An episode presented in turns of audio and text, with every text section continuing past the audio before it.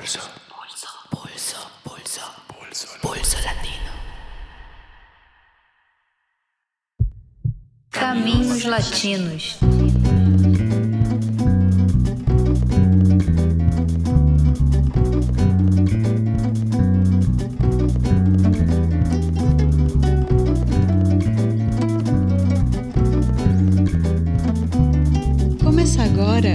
11º episódio da série Caminhos Latinos. Desta vez, a gente vai caminhar pelo México.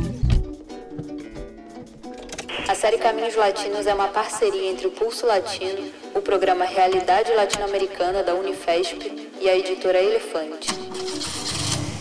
Eu sou Priscila Costa e te convido para embarcar nessa viagem com a gente.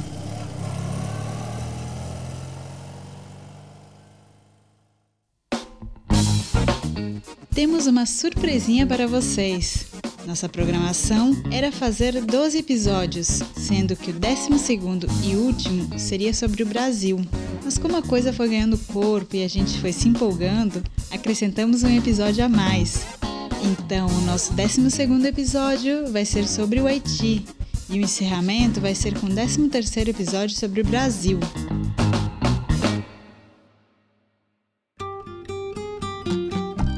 Primeira parte desse episódio, como já de costume, quem vai caminhar com a gente nos contando um pouco da história do México é o historiador e professor da Unifesp, Fábio Luiz Barbosa dos Santos.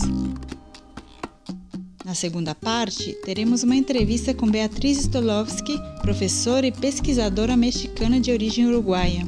Ela integra o Departamento de Política e Cultura da Universidade Autônoma Metropolitana do México.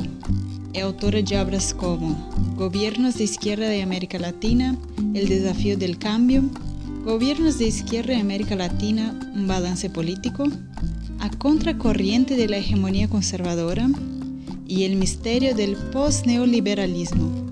E recentemente escreveu pistas sobre México em la conjuntura de pandemia, capítulo do livro Coronavida, da editora Neptali Martínez, Quito 2020.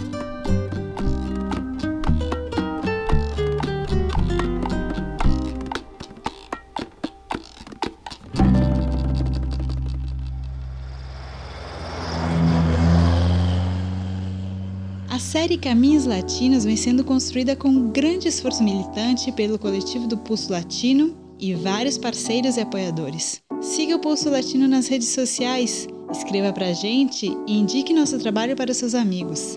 Claro, não deixe de nos escutar pelo seu aplicativo de podcast favorito. Então vamos ao episódio. Primeiro, um mergulho na história do México e em seguida a entrevista com Beatriz.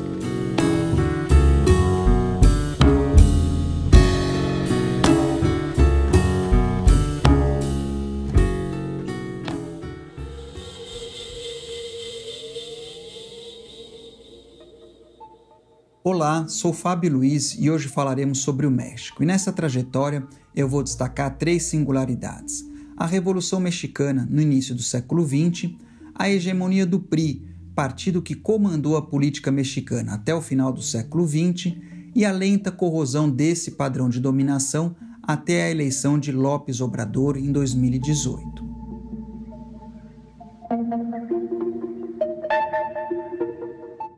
Então vamos lá. O que foi a Revolução Mexicana? A revolução que eclodiu no México em 1910 foi uma das rebeliões populares mais radicais da história. Durante quase 10 anos, o país mergulhou numa guerra civil que envolveu tropas de trabalhadores rurais, guerrilhas camponesas, batalhões operários, caudilhos liberais e conservadores, a igreja, as mulheres, como as chamadas adelitas, o exército mexicano e os Estados Unidos. Se a revolução não alterou a estrutura de classes da sociedade mexicana, e nesse sentido pode ser descrita como uma revolução interrompida, como diz o Adolfo Hilly, ela foi um divisor de águas na história do país. O muralismo mexicano, a reforma agrária e a nacionalização petroleira sob o Cárdenas, o PRI como um partido de Estado, a neutralidade em relação à Revolução Cubana, a preservação do patrimônio arqueológico, a trajetória da UNAM, maior universidade da América Latina, entre outros traços marcantes, só podem ser compreendidos à luz desse evento fundador. Então, se o México hoje é conhecido por suas novelas, na sua raiz está uma epopeia. As raízes da Revolução remetem às contradições do desenvolvimento do país no século XIX. Depois da independência em 1821, a própria sobrevivência nacional teve ameaçado. O México foi envolvido em conflitos com a Espanha em 1829, com a França em 1838 e duas vezes com os Estados Unidos entre 1835 e 36 e entre 1846 e 48. E esses últimos conflitos resultaram em importantes perdas territoriais. Texas, Califórnia, Novo México, Arizona, entre outros estados do atual Estados Unidos, eram originalmente território mexicano. Diante dessa realidade, setores da classe dominante entenderam ali, em meados do século XIX, que o progresso era um imperativo para o país sobreviver. E a via do progresso implicava intensificar relações mercantis com os Estados Unidos, que foram potenciadas por ferrovias, mas também implicava o desenvolvimento capitalista no campo, o que implicava enfrentar a igreja, que era a principal latifundiária improdutiva, mas também as comunidades rurais, que têm na terra um meio de vida e não uma mercadoria. Então, esse liberalismo mexicano foi capitaneado por um homem de origem indígena, o Benito Juárez, e esse liberalismo no governo provocou uma reação de setores reacionários próximos à igreja que mobilizaram o apoio externo, de modo que tropas francesas invadiram o México em 1862 e uma breve monarquia se instalou entre 1864 e 67. Era o mesmo período em que os Estados Unidos se dilaceravam na Guerra da Secessão. Ao concentrar a resistência ao invasor e ao imperador Maximiliano de Habsburgo, imperador que afinal foi degolado e os seus olhos azuis enviados numa caixa de volta para a Europa, o liberalismo mexicano terminou por se identificar com o próprio nacionalismo. E é esse o pano de fundo do porfiriato, o período, como é conhecido, o período entre a derrota da reação, né, a reação às reformas liberais nos anos 1870 e a explosão da Revolução em 1910-1911. E nesse período, o México foi comandado pelo tirano Porfírio Dias entre 1876 e 1911. Né? Esse regime, o porfiriato, sacrificou a dimensão política do liberalismo, ou seja, as liberdades de expressão e de organização, em nome da modernização e da estabilidade, que eram então entendidas como premissas necessárias para espantar o fantasma da fragmentação territorial. Esse arranjo foi favorecido pelo crescimento econômico, uma vez que o México engatou como exportador primário na extraordinária expansão industrial dos Estados Unidos depois da Guerra da Secessão. Por outro lado, o avanço das relações capitalistas no campo aguçou tensões sociais que afinal explodiram na Revolução. O estopim da rebelião foi uma disputa no seio da elite. O fazendeiro Francisco Madeiro, que era o líder do partido contrário à enésima reeleição de Porfírio Dias, conclamou aliados a um levantamento armado em novembro de 1910. O Dias tinha anunciado eleições, mas depois voltou para trás. O levante foi exitoso. Dias caiu no ano seguinte e o Madeiro se sagrou presidente. No entanto, a rebelião ganhou vida própria e logo ultrapassou os modestos objetivos políticos do seu líder original. Então, grupos armados de perfil muito diverso não se deram satisfeitos com a troca de mando, e aí o Madeiro passou a combater esses grupos.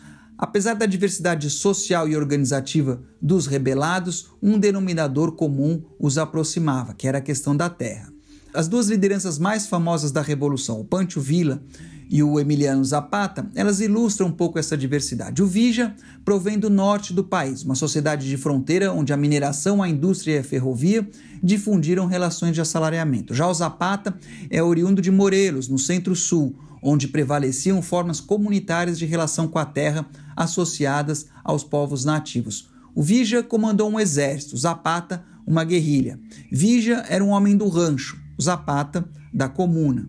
Os caminhos desses dois homens se cruzaram em 1914. Nesse ano, a pressão popular atingiu o seu apogeu, que foi registrado de modo emblemático numa fotografia do Vija sentado na cadeira presidencial ao lado de Zapata na capital mexicana. No entanto, esse triunfo momentâneo não realizou a reivindicação dos de baixo, de modo que nos anos seguintes os de cima se reorganizaram as forças populares foram derrotadas e ambos líderes, Zapata e Vija, foram assassinados. Não há consenso em relação ao momento em que a Revolução se extinguiu. Entre o levante madeirista e a Constituição de 1917, o mesmo ano da Revolução Russa, o poder mudou de mão diversas vezes. Nesse processo, a intransigência das classes dominantes com a mudança social ficou cristalina. Sucessivos presidentes se dedicaram a encerrar o conflito, reprimindo a reivindicação popular, o que estendeu a guerra civil por quase uma década confrontada com o espectro da insurreição popular e a sombra de uma sempre possível intervenção estadunidense, os de cima evitaram a todo custo o que seria o caminho mais curto para a paz: resolver a questão agrária.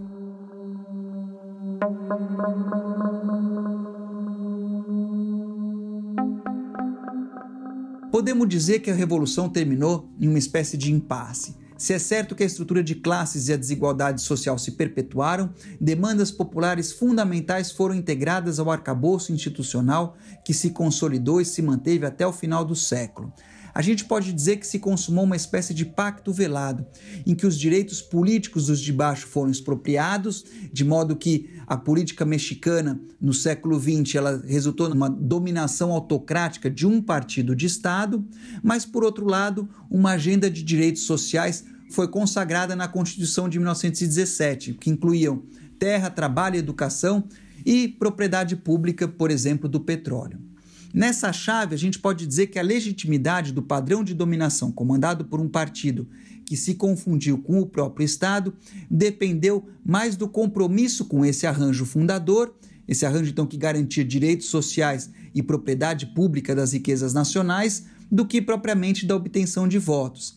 A gente pode dizer que o, que o partido que institucionalizou a revolução, um partido que teve diversos nomes, mas que é conhecido como PRI, o Partido Revolucionário Institucional, que em si um oxímoro, porque ou você é revolução ou você é instituição, né? Mas a gente pode dizer que esse partido não foi forjado para competir pelo voto cidadão, mas sim para disciplinar os estratos da classe dominante que originalmente chegaram ao poder pelas armas. Em resumo, o PRI se afirmou como um espaço de resolução das disputas intraburguesas até o final do século XX, configurando aquilo que o peruano Vargas Llosa descreveu como uma ditadura perfeita.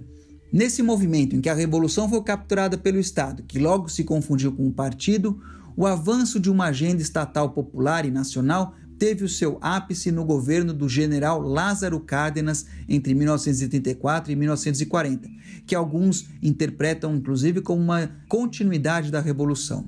O Cárdenas avançou uma reforma agrária que consolidou os erridos, ou seja, formas de propriedades comunitárias, e em 1938 o petróleo foi nacionalizado.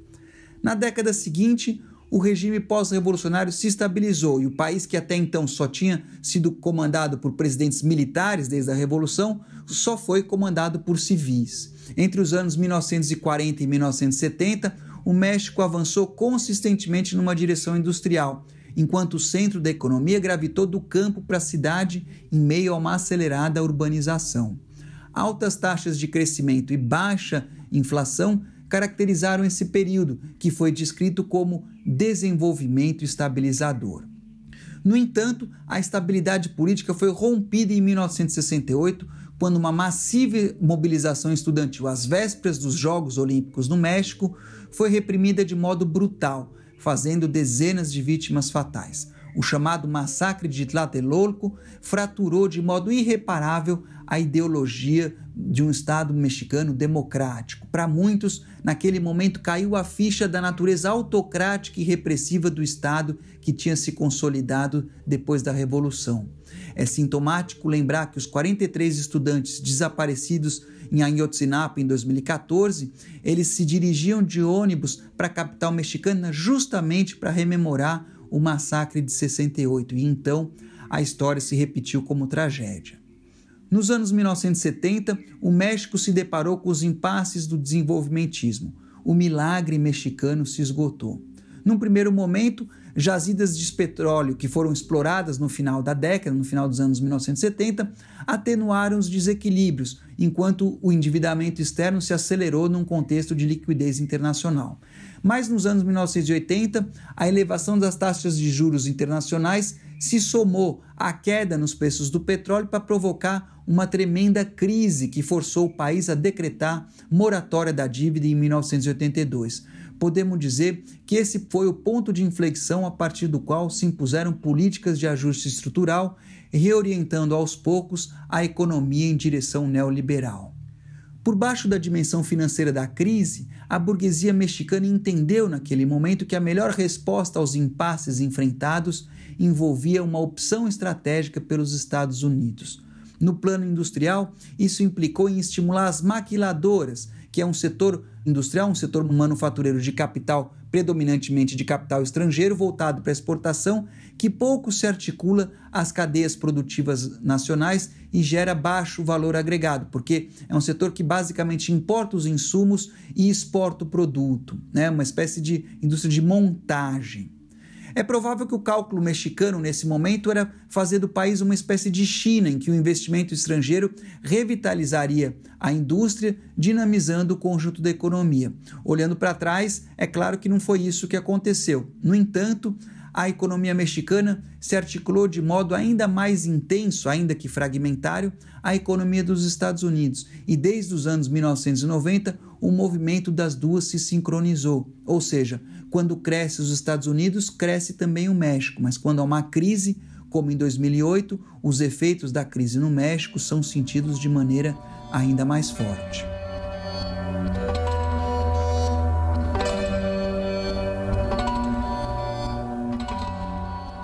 A opção estratégica pelos Estados Unidos nos marcos da inflexão neoliberal implicou em um distanciamento das premissas do regime pós-revolucionário. Embora o compromisso com a nação que até então prevalecia não deve ser idealizado, afinal de contas o México continuou sendo um país desigual e dependente, houve, a partir dos anos 1980, uma guinada notável.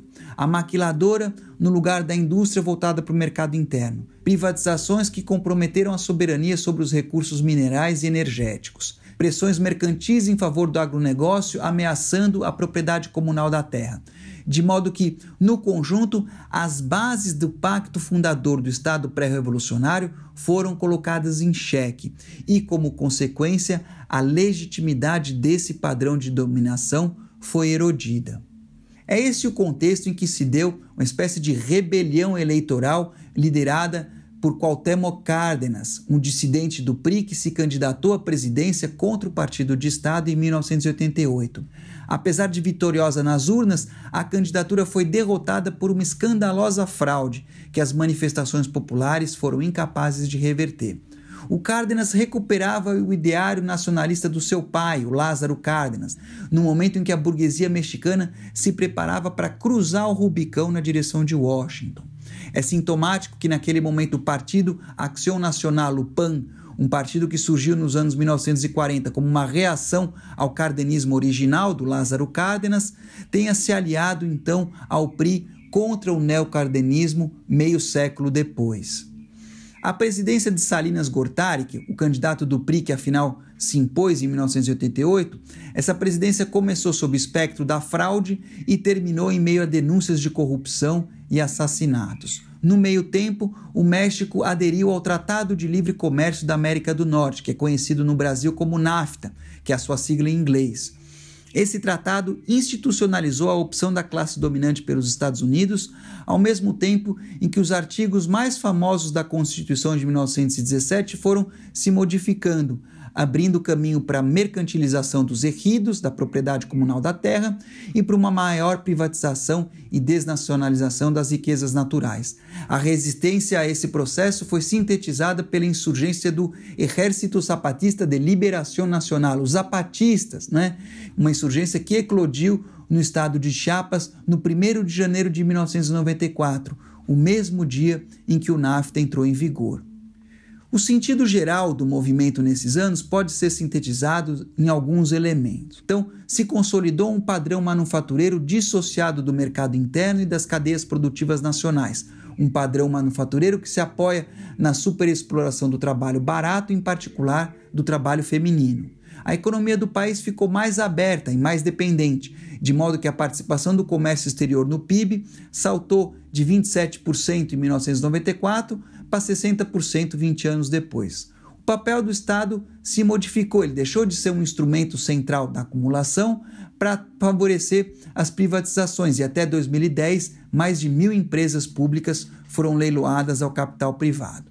No plano das relações de trabalho, padrões de organização e negociação coletiva que caracterizavam o Estado corporativista, elas se fragilizaram num contexto de mercantilização e individualização das relações sociais. No campo, as políticas de apoio à produção camponesa, como os bancos ejidales e a política de preços que até então praticadas pelo Estado foram extintas, enquanto grãos transgênicos subsidiados provenientes dos Estados Unidos inundaram o mercado nacional.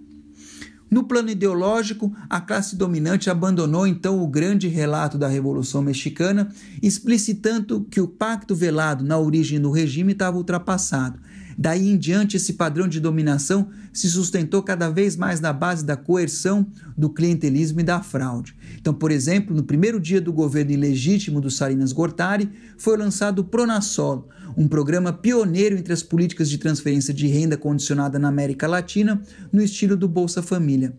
Naquele momento, o programa visava restituir uma, a legitimidade questionada do novo governo e também do seu partido, por meio de um programa assistencial que foi manipulado de modo clientelista. Mas ele também sinalizava a passagem da lógica de direitos universais para uma estratégia para estratégias focalizadas de combate à pobreza. Ao mesmo tempo, se abriram as portas para o PAN cogovernar com o PRI, num arranjo que ficou conhecido pelos mexicanos como PRIAN. Nas eleições seguintes, a expectativa positiva em relação à entrada em vigor do NAFTA, que na verdade coincidiu com uma grave crise econômica, e os vínculos clientelistas reforçados pelo Pronasol asseguraram a vitória do candidato do PRI, o Ernesto Zedígio mas aquela foi uma campanha marcada pelo assassinato do candidato original do partido, uma história que até hoje não está bem explicada, e do próprio presidente do PRI, o Francisco Ruiz Massieu.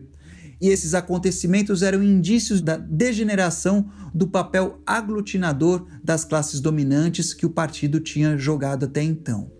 Na eleição seguinte, em 2000, o Vicente Fox se elegeu pelo PAN, rompendo o que pode ser considerado como o sistema de partido único mais longevo da história. Né? O PRI comandou entre 1929 e 2000.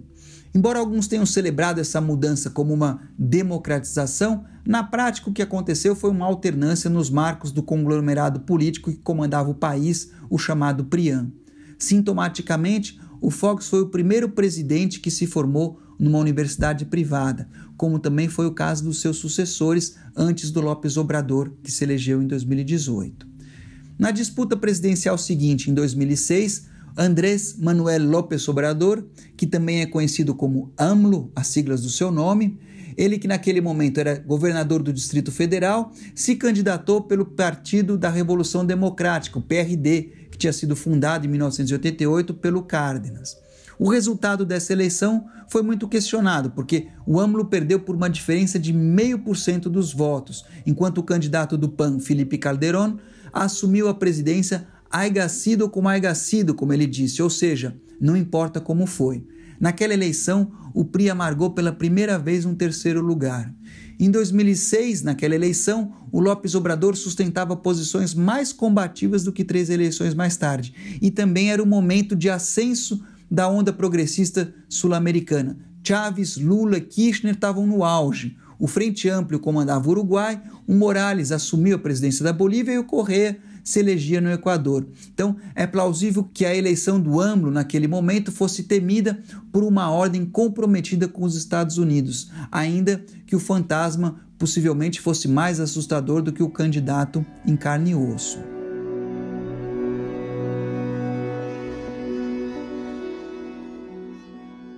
Se o Salinas de Gortari recorreu ao Pronasol para fidelizar eleitores, o Calderon declarou uma guerra às drogas à moda americana na expectativa de dispersar o manto da fraude eleitoral com uma pacificação do país. É importante lembrar que ao longo dos anos 1990, a repressão e pulverização dos cartéis colombianos desviou rotas de drogas na América Latina e o crime organizado se enraizou e prosperou no México e na América Central. Como consequência, se espraiaram no México níveis de violência colombianos, praticados com requintes de crueldade por antigos quadros da repressão às guerrilhas centro-americanas treinados pelos Estados Unidos e que agora tiram o seu sustento da economia criminosa. A adoção da iniciativa Mérida em 2008, uma espécie de versão local do Plano Colômbia, consumou essa internalização da agenda de segurança dos Estados Unidos pelo México, o que alimentou com dinheiro, treinamento e inteligência a escalada da violência no país. De modo revelador, o embaixador dos Estados Unidos no Brasil à época se referiu a essa integração militar como armoring NAFTA, ou seja, blindando NAFTA. Nas eleições de 2012, o PRI encenou uma renovação cosmética e voltou à presidência com o jovem e guapo Henrique Penha Nieto. De saída, o presidente acordou um pacto pelo México, pelo PRI, com o PAN e com o próprio PRD, que depois de sucessivas derrotas eleitorais se rendeu ao PRIAN. O segundo colocado naquelas eleições, novamente Lopes Obrador, contestou de novo o resultado, saiu do PRD e transformou o movimento eleitoral que ele liderou num outro partido político, o Movimento Regeneração Nacional, conhecido pela sua sigla Morena. Enquanto isso, o Penha Nieto acelerou um conjunto de reformas neoliberais a pretexto de modernizar o país, que incluíram uma polêmica reforma energética, orientada a privatizar inclusive a estatal petroleira Pemex, e uma reforma da educação que enfrentou muita resistência. Esse presidente, né, o Penha Neto, continuou a guerra às drogas e o seu governo terminou com baixíssimos níveis de aprovação, manchado por escândalos de corrupção e violação aos direitos humanos. A mais famosa delas envolvendo o desaparecimento dos 43 estudantes da escola rural do município de Ayotzinapa. Nas eleições de 2018, finalmente o Lopes Obrador triunfou e triunfou com uma votação massiva. Ele venceu em 31 dos 32 estados, só perdeu em Guanajuato. E ele teve mais da metade dos votos já no primeiro turno. Se é verdade que a superioridade eleitoral tornou qualquer fraude mais difícil, a gente também pode supor que o desgaste do PRIAN diante da magnitude dos problemas nacionais tornou uma alternância para a esquerda não somente aceitável, mas desejável. Afinal, em 2018, a onda progressista já era passada e a essas alturas estava claro que esses governos progressistas eram tigres sem dentes e não botavam mais medo em ninguém. Sem diminuir o significado político da vitória de López Obrador, que foi comemorada massivamente pelos mexicanos, é importante se perguntar se essa eleição deve ser interpretada como uma vitória da mudança ou como uma alternativa de gestão da crise. Eu vou sintetizar a singularidade dos desafios mexicanos numa comparação com o contexto em que o Lula foi eleito em 2002. Como no Brasil, o México tem todos os problemas de um país latino-americano que se industrializou, problemas associados à desigualdade e à dependência. Mas no caso mexicano, é preciso acrescentar uma sociedade e uma política com alto nível de penetração do crime organizado, que não era o caso do Brasil no momento em que o Lula se elegeu em 2002, e um casamento de papel passado com os Estados Unidos na forma do NAFTA. Os efeitos do NAFTA, que foi recentemente rebatizado como Acordo Estados Unidos, México e Canadá, não se restringem à esfera comercial, mas eles incidem em todas as esferas da vida mexicana, da política agrária ao padrão alimentar, passando pela política de segurança, política industrial, política de salários numa economia maquiladora, a questão migratória, pela qual o AMLO tem sido bastante criticado e assim por diante. Como Lopes Obrador deixou claro que não mexeria nessa relação, mas ao contrário, a sua equipe participou da renegociação do acordo mesmo antes dele ser empossado, é possível deduzir que a margem de manobra para mudanças no país é estreita. Talvez o que se vislumbre no México seja uma espécie de contradança com o Brasil. Enquanto no país sul-americano a eleição do Bolsonaro sinaliza o fim da nova república, no México o que se esgotou é o padrão de dominação do PRI, ou a sua encarnação mais recente, o PRIAN. Mas esses e outros assuntos vão ser discutidos com mais profundidade na conversa a seguir, na qual aprenderemos um pouco mais sobre como tem sido na prática a experiência mexicana de progressismo tardio.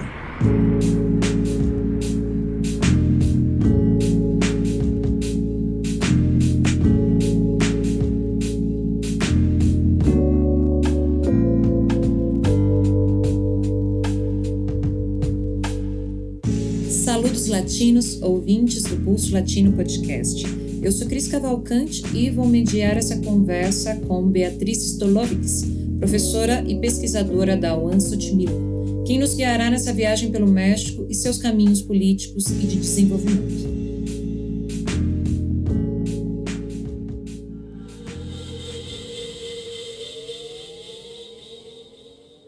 Beatriz, muito obrigada por aceitar o nosso convite.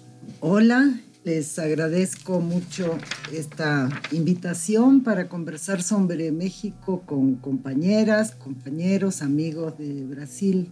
Les mando un abrazo con toda mi solidaridad por los tiempos difíciles que están viviendo, mucho peor con el sufrimiento por la pandemia.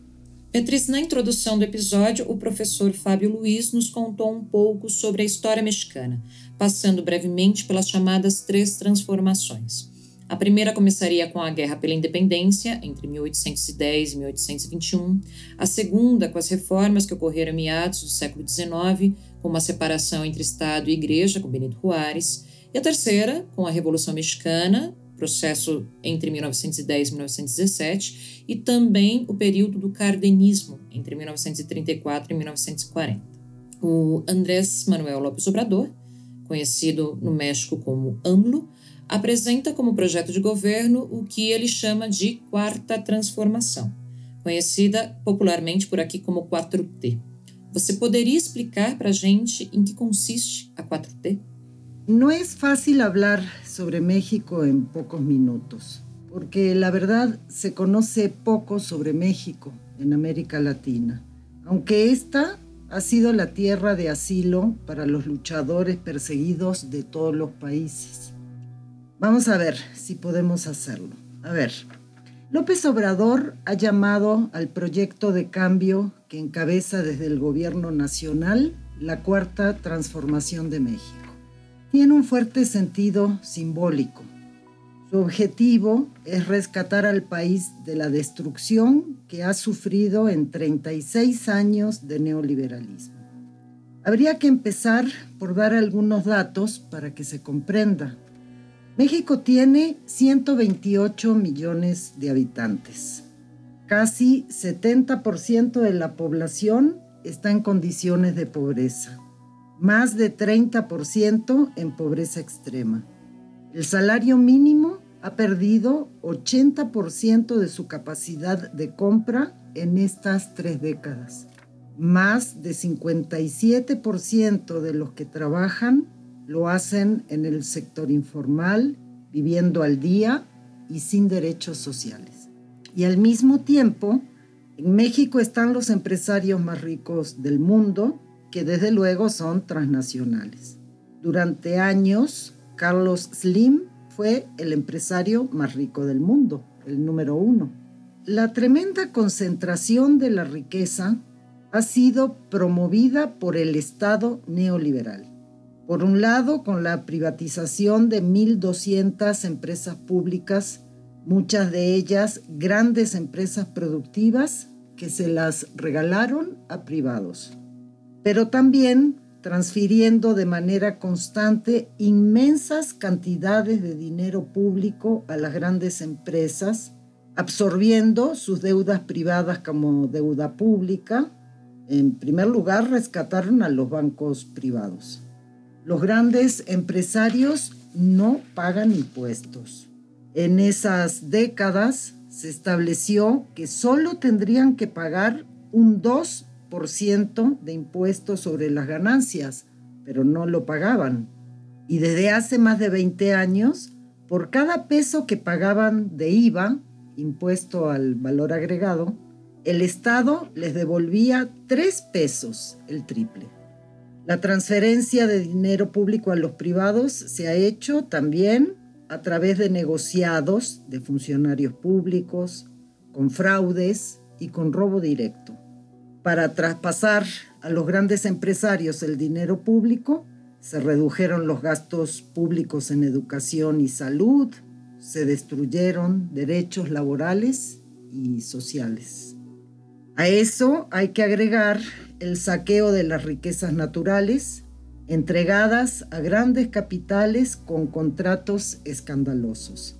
Para eso, en 1992, los parlamentarios de derecha reformaron el artículo 27 de la Constitución de 1917, la Constitución que surgió de la Revolución, que establecía que los recursos naturales de superficie y subterráneos pertenecían a la nación. Y con esa reforma permitieron también la privatización de la propiedad social de la tierra, que había sido establecida con la reforma agraria después de la Revolución.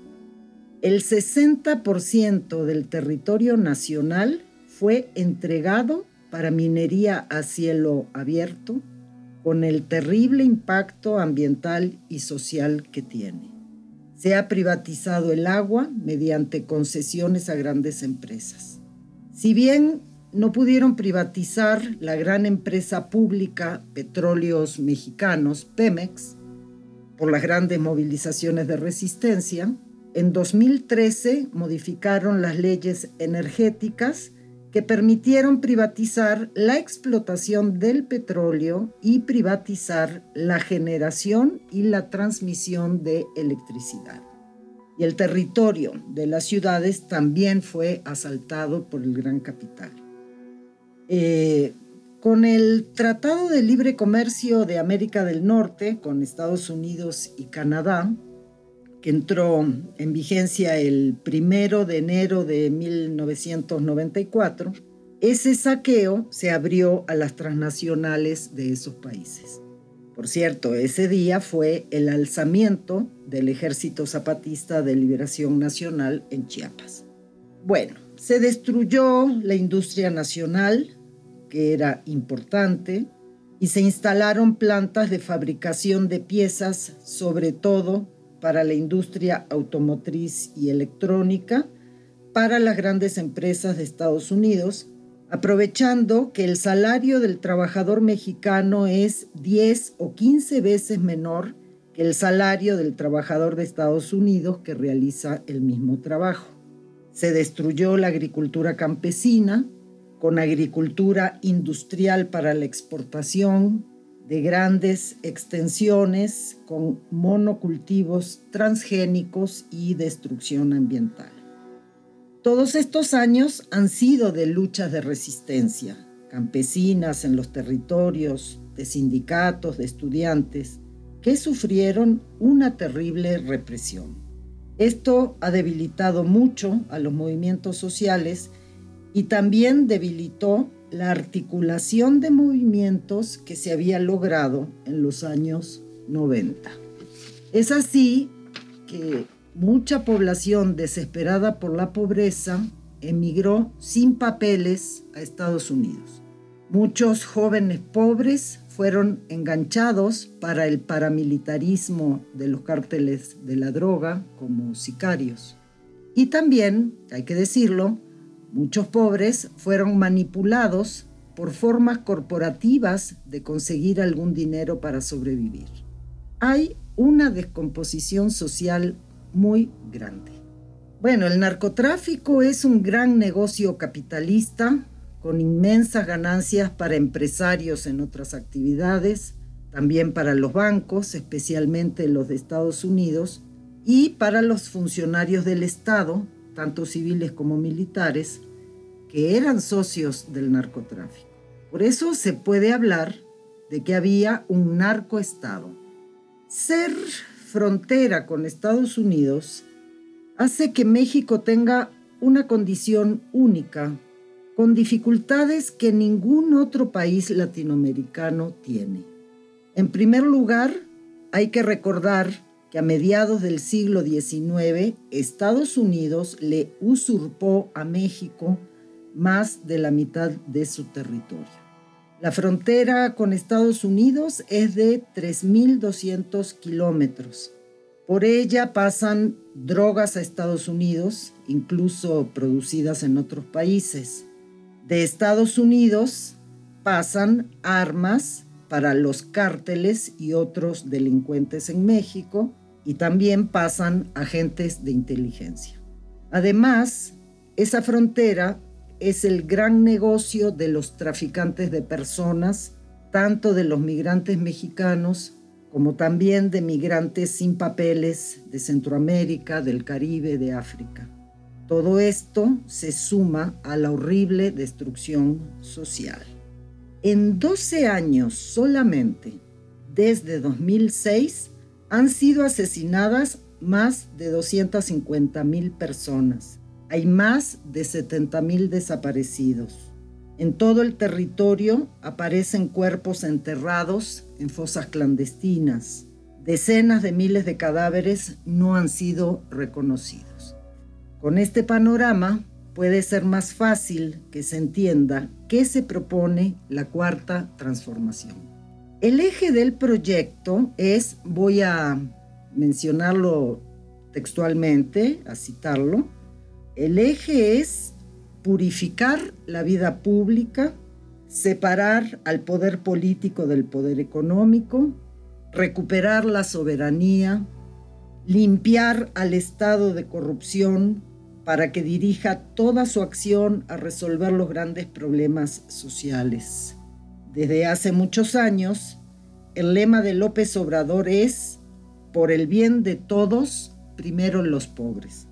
Él plantea que la paz será fruto de la justicia y que la justicia es fruto de la igualdad, que hay que resolver los problemas sociales para resolver la violencia. Bueno, plantearse esto es reconstruir totalmente al país. Esto no se puede lograr en seis años. En México no hay reelección. Y por eso López Obrador plantea que su gobierno va a poner las bases para la transformación y que lo primero es limpiar al estado de corrupción, lo que se ha propuesto lograr en los primeros años. Él dice que el gobierno se había convertido en un comité al servicio de los grandes intereses, lo que nos recuerda la formulación del manifiesto. Él defiende la idea clásica de que el Estado tiene que velar por el bien público, el de todos. Todo lo que no sea para el bien público lo llama corrupción. Y esto el pueblo lo entiende. Claro, se puede discutir conceptualmente si se le puede llamar a todo corrupción, porque el saqueo del país se ha hecho con leyes a la medida, con un Estado de Derecho al servicio exclusivo del gran capital a esto se le llama conceptualmente patrimonialismo estatal. Sí, López Obrador no es anticapitalista. Es como un social, socialdemócrata clásico de comienzos del siglo XX que cree en los derechos colectivos, en el estado de bienestar. Pero hoy esto es muy importante, porque los objetivos que se plantea, desde luego, que afectan al gran capital. Antes de vencer as eleições presidenciais de 2018, Âmulo já tinha sido chefe de governo da Cidade do México entre 2000 e 2005. Disputou as eleições presidenciais em 2006 e 2012. Em 2018, venceu com mais de 53% dos votos, uma votação bastante expressiva, considerando que no México não é obrigatório votar e uma expressão deste apoio é que no dia da vitória eleitoral a população lotou o centro histórico da Cidade do México, uma cena que me remetia muito à primeira eleição do Lula no Brasil. Esse apoio social ao AMLO também já tinha se apresentado na fraude eleitoral de 2006, onde mais de um milhão de pessoas saíram às ruas no país contra a posse de Felipe Calderón. Eu gostaria que você nos falasse um pouco sobre o processo de construção dessa base social, que culminaria em 2014 na formação do Morena, Movimento de Generação Nacional.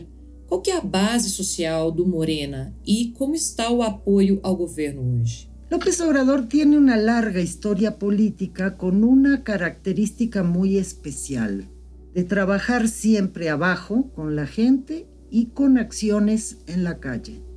Él es politólogo titulado en la UNAM, en la Universidad Nacional Autónoma de México.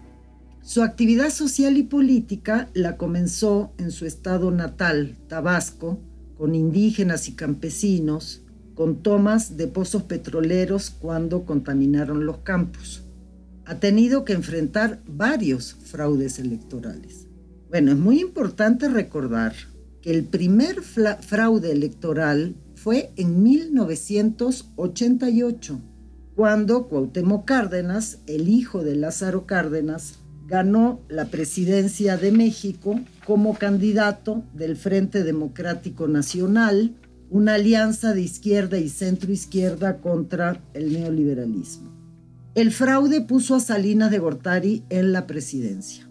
En 1989, meses después, se creó el Partido de la Revolución Democrática, el PRD, como fusión de varios partidos del Frente Democrático Nacional.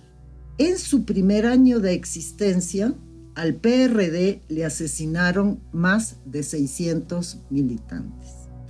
En 1994, López Obrador fue candidato a gobernador de Tabasco por el PRD y le hicieron un gran fraude organizó un gran movimiento de resistencia con el Éxodo por la Democracia, que caminó 800 kilómetros hasta la Ciudad de México. No se pudo revertir el fraude. Dos años después, en 1996, fue elegido presidente del PRD hasta 1999. Bajo su presidencia, el PRD tuvo mucha presencia nacional en luchas contra las privatizaciones, en defensa de campesinos, trabajadores, migrantes y tuvo varios triunfos electorales. Entre ellos, la capital, la Ciudad de México, que era entonces el Distrito Federal, con Cuauhtémoc Cárdenas como jefe de gobierno. Y sí, en el año 2000, como tú dices, López Obrador ganó la elección en la Ciudad de México. Su gobierno hizo cambios importantes en la educación, en salud, en cultura, creó derechos sociales que no existían en el país y también en materia democrática. López Obrador impulsó una consulta a mitad de su gobierno, aunque no, no había leyes de democracia directa, para saber si la gente quería que siguiera gobernando y recibió un apoyo de 80% en la consulta. Con ese gran apoyo en la principal ciudad del país, fue candidato a la presidencia en 2006. Recorrió cada rincón del país, hablando directamente con la gente. La campaña de la derecha y los empresarios fue muy fuerte. Desde entonces decían que López Obrador era un peligro para México pero ganó la elección. Con un fraude escandaloso pusieron en la presidencia a Felipe Calderón. López Obrador llamó a la resistencia civil pacífica, que fue un movimiento de masas con ocupación de calles durante dos meses. En 2011 se separó del PRD porque el partido se había derechizado y con gente de la izquierda histórica creó el movimiento de regeneración nacional Morena. En 2012 volvió a ser candidato presidencial por una alianza y también hubo fraude. En 2014, el Movimiento de Regeneración Nacional obtuvo su registro formal como partido, creó comités de base en todo el país.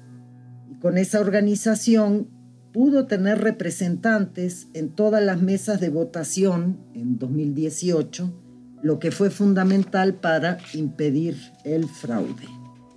El, el gran triunfo de 2018 se conquistó sumando también votos de otros sectores, incluso de clase media alta, porque sentían que el país iba al abismo. Pero estos sectores no son la base de apoyo al gobierno. Porque las políticas del gobierno se dirigen a los pobres, a los asalariados. A esa clase media alta no le gusta la manera como habla el presidente, de gran comunicación y labor de concientización del pueblo llano.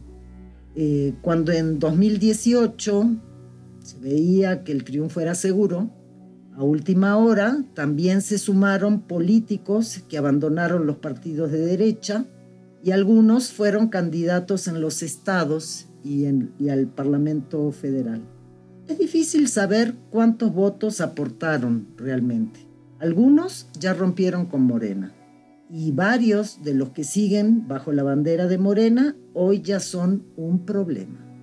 Esas alianzas de última hora eran preocupantes, sí eran preocupantes, pero hay que entender que después de tres veces que se ganó la presidencia pero la robaron con fraudes, esta vez tenía que ser un triunfo mucho mayor y no iban a rechazar a los que se sumaran.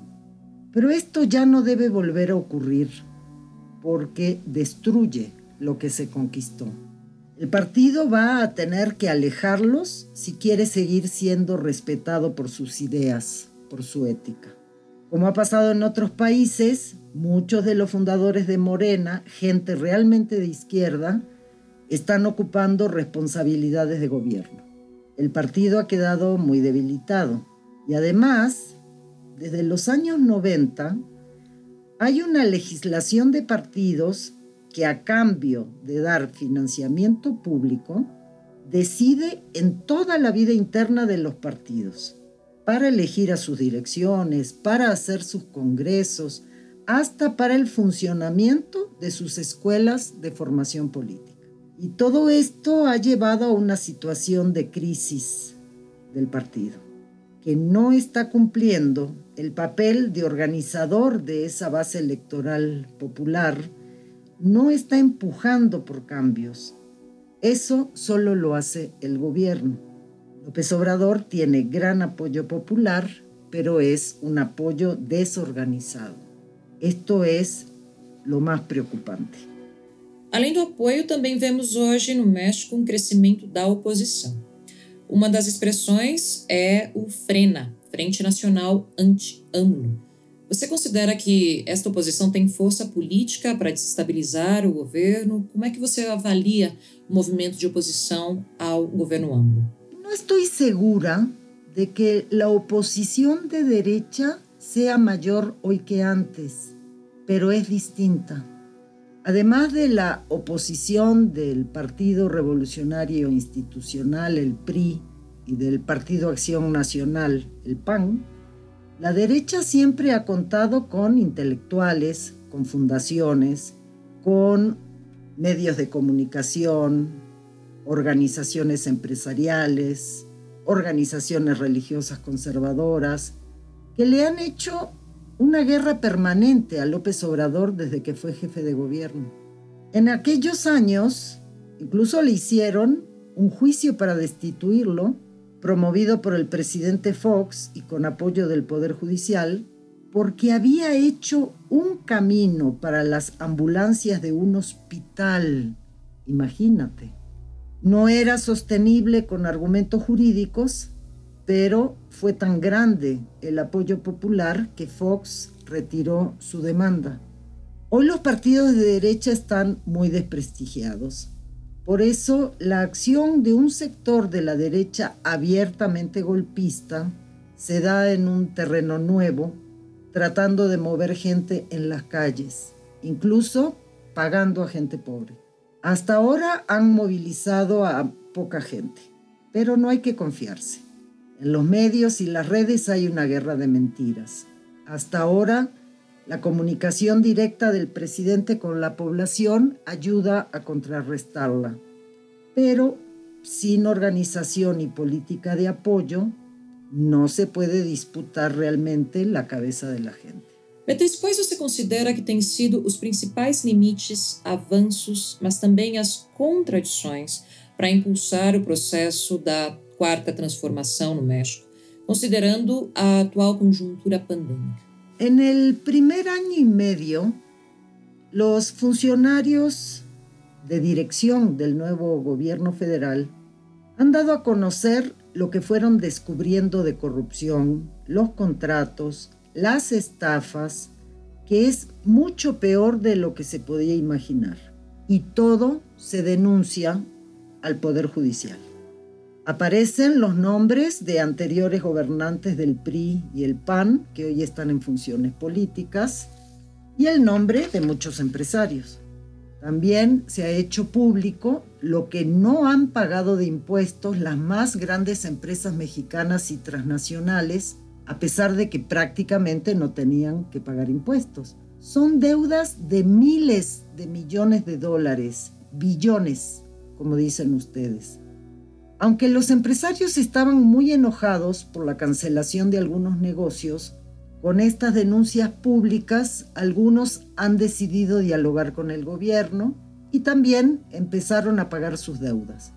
Este es un escenario en movimiento permanente de oposición y acercamiento que el gobierno está manejando con inteligencia, dando información a la población. Bueno, y la fuerte crisis a partir de la pandemia ha dado una justificación mayor al combate a la corrupción, porque todo el dinero que se está rescatando, que es mucho, ha ido a gasto social y a salud.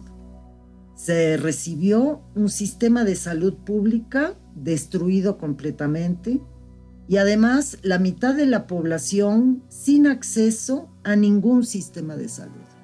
Y se hereda una situación terrible de la condición de salud de la población con enfermedades crónicas como diabetes, obesidad, hipertensión, que abarcan a 70% de la población y que los hace más vulnerables al virus del COVID. Afortunadamente ya había comenzado la reconstrucción de la salud pública antes de la pandemia, pero lo que ha hecho el gobierno federal en pocos meses para ampliar la capacidad de hospitales especializados en, COVID-19 es una verdadera hazaña. No hay tiempo para explicar esto. Yo escribí un trabajo con toda la información que, ustedes conocen, que se titula Pistas sobre México en la coyuntura de, de pandemia y pongo detallada toda la información. Ahora, ha habido una campaña de la derecha con mentiras de carácter internacional que lamentablemente confundió a bastante gente de izquierda en América Latina sobre el manejo de, la pandemia. Eh, pero el gobierno de México ha sido reconocido por la Organización Mundial de la Salud y por la Organización Panamericana de la Salud por ser de los primeros en desarrollar una estrategia muy completa y eficaz. Para contener la infección, el gobierno federal ha llamado a la conciencia de la población. Está en contra de medidas represivas. Eh, y es importante explicar, esto es muy importante, que por leyes anteriores el gobierno de cada estado es la autoridad de salud que decide sobre su población. No es el gobierno federal el que puede tomar todas las decisiones. Sin embargo, cuando se tuvo que suspender actividades económicas para frenar el contagio, el presidente emitió decretos que prohíben a las empresas despedir a sus trabajadores y que los obliga a pagarles su salario. Y también decretos de protección especial a mayores de 60 años y embarazadas. Eh, y población con discapacidad. Claro, no todas las empresas han cumplido y se les han aplicado sanciones. Eh, en un año y medio de gobierno hubo un importante aumento al salario mínimo de 35%. Pero, como les explicaba antes, más de la mitad de la población está en el sector informal, hay mucha población campesina que no tienen ingresos fijos. A esos sectores se les han dado apoyos especiales en dinero y se han acelerado todos los programas sociales y productivos que habían comenzado antes eh, con nuevos programas en comunidades rurales de salud, de educación y agroecología, de autogestión comunitaria. Se calcula que un 60% de los hogares han recibido uno o más programas sociales de apoyo. El detalle de los programas, que son muchísimos, eh, los he puesto en este trabajo que les comenté. Y claro, esto ha podido enfrentar en algo los duros efectos de la crisis económica. Que la derecha golpista no haya podido movilizar más gente contra el gobierno es muestra de que buena parte de la población aprecia los esfuerzos que se están haciendo para enfrentar la crisis sanitaria y la crisis econômica. Pobre México, tão longe de Deus e tão perto dos Estados Unidos. A frase, atribuída por Filho Dias, mas de autoria de Nemésio Garcia Naranjo, é bastante ilustrativa dessa relação entre México e Estados Unidos, tema que é impossível não abordar. Então eu gostaria de saber como você avalia a posição do México no atual xadrez geopolítico. E se considera que a eleição de Joe Biden pode trazer mudanças na relação entre ambos os países. Além disso, como é que você vê a posição do México em relação à América Latina, numa conjuntura mais complexa do que há alguns anos atrás, considerando as crises políticas enfrentadas por vários dos governos chamados progressistas e o avanço da direita na região? El gobierno de López Obrador ha recuperado lo mejor de la vieja doctrina mexicana de relaciones exteriores, basada en la no intervención, en la autodeterminación de los pueblos y en la resolución pacífica de controversias, defendiendo así la propia soberanía. Desde los años 90 esa doctrina fue abandonada con una vergonzosa subordinación a Estados Unidos. El presidente Trump hizo su campaña y la mitad de su gobierno insultando a los mexicanos y a México, con la construcción del muro, con amenazas económicas. Y hay que tomar en cuenta que en Estados Unidos viven 35 millones de mexicanos. Hay que considerar también la dependencia económica que generó el Tratado de Libre Comercio en más de 25 años. De verdad que es una relación muy difícil. El gobierno de López Obrador ha actuado con mucha dignidad, sin hacer discursos fuertes, pero con mucha firmeza, y recuperó su papel en América Latina y su independencia en las relaciones internacionales. Mientras que Trump le declaraba la guerra a China, México aumentó la cooperación con China para enfrentar la pandemia. Mientras que Trump aumentó el bloqueo contra Cuba, México fortaleció las históricas relaciones de cooperación con Cuba. Respetando al gobierno constitucional de Venezuela, México no reconoció a Juan Guaidó. Y cuando Estados Unidos y Almagro, al frente de la OEA, apoyaban el golpe de Estado en Bolivia, un avión de la Fuerza Aérea Mexicana rescató a Evo Morales y Álvaro García Linera trayéndolos a México y dio asilo en la Embajada en La Paz a otros dirigentes bolivianos. Incluso en una sesión de la OEA le exigió a Almagro que renuncie. También estrechó las relaciones con el gobierno de Alberto Fernández de Argentina. México ocupa la presidencia de la CELAC, la Comunidad de Estados Latinoamericanos del Caribe y desde allí busca fortalecer este ámbito latinoamericano y caribeño en el que no está Estados Unidos. México ha promovido en la ONU una resolución para que haya acceso universal a las vacunas contra el COVID que fue aprobada mientras que Estados Unidos exigía tener el monopolio sobre las vacunas.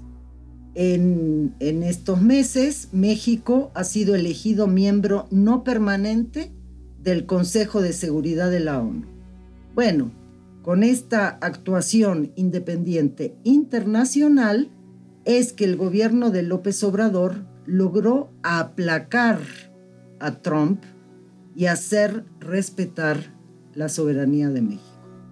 Bajo el principio de no intervención, el gobierno de México ha tratado de quedar al margen de la campaña electoral de Estados Unidos. porque así afirma su propia soberanía. Por eso ha esperado los resultados oficiales de la elección para dar reconocimiento a Biden. La postura soberana de México no va a cambiar con el nuevo gobierno de Estados Unidos. Con la crisis es difícil cambiar ahora la fuerte relación económica que hay con Estados Unidos, pero el gobierno mexicano sigue ampliando sus vínculos económicos internacionales más allá de Estados Unidos. Pues veremos cómo se irán dando los acontecimientos. Todavía es muy pronto para saberlo. Beatriz, novamente, muito obrigada por compartilhar com a gente um pouco do que ocorre no México hoje, país com uma realidade política muito desconhecida pelos brasileiros. Bueno, muchas gracias. Um abraço imenso. Gente, o texto que a Beatriz menciona, Pistas sobre México e la conjuntura de pandemia, estará disponível na descrição do episódio. Não deixem de escutar os outros episódios da série Caminhos Latinos. Obrigada e até mais.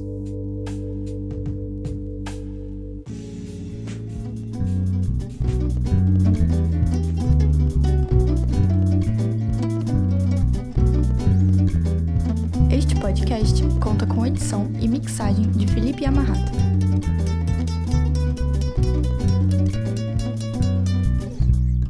Caminhos Latinos